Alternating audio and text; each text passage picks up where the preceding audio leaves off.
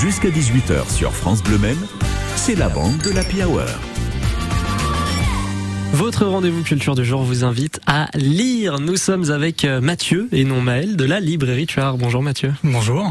Alors aujourd'hui, euh, vous allez nous présenter un roman donc un roman de Étienne Kern, Les Envolés. Donc c'est pas vraiment une nouveauté, mais on en a entendu parler à nouveau récemment parce qu'on lui a décerné le prix Goncourt du premier roman 2022.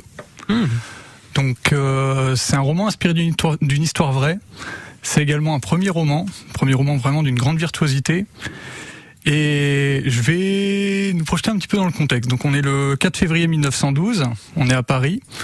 Donc en bas de la tour Eiffel, beaucoup de monde, un attroupement inhabituel une atmosphère de voyeurisme et de curiosité malsaine parce que au premier étage de la Tour Eiffel se trouve un homme, Franz Retschelt, qui décide de tester un parachute.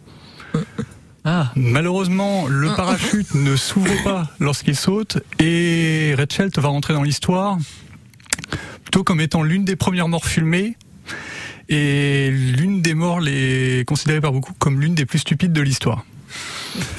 Et Étonnamment, cet auteur Étienne Carne a été fasciné par cette vidéo et il a voulu savoir c'était quoi la vie de cet homme et l'itinéraire de ce qui était un, tailleur pour dames qui venait de Bohème et qui a été vraiment touché par cette fièvre de l'aviation euh, qu'il y avait au début de ces années où tout le monde regardait vers le ciel.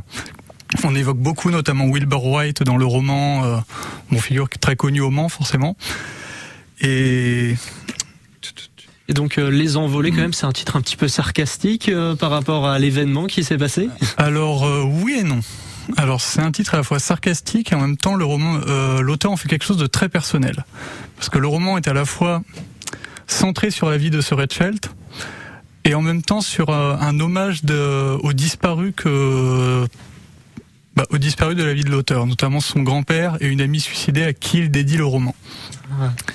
Et donc d'une certaine manière, c'est il trouve trouve ce bah, cet inventeur finalement un peu touchant d'une certaine manière. C'est que il a cru en ses rêves jusqu'au bout, même si bon malheureusement c'est une issue qui n'a pas marché.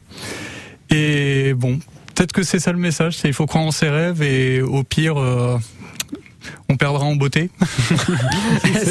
Eh, en soi, c'est vraiment très bien dit, ça, Mathieu. Et donc, euh, c'est ça, c'est ce message qui vous plaît euh, dans cette lecture? Alors, euh, pas seulement, il y a quelque chose quand même de, de très touchant, bah, très humain, c'est que au pire dans la vie, on réussit ou on apprend, c'est vraiment ce que veut faire passer l'auteur. Mm. Très bien. Et, donc euh, Les Envolés, prix Goncourt euh, donc euh, du premier roman en 2022. Mm. On rappelle donc que c'est quand même un premier roman. C'est adapté mm. quand même à n'importe quel lecteur ou? Oui, parce que c'est une écriture très simple, très sobre. En même temps, c'est très très poétique. Ça se lit vraiment très bien.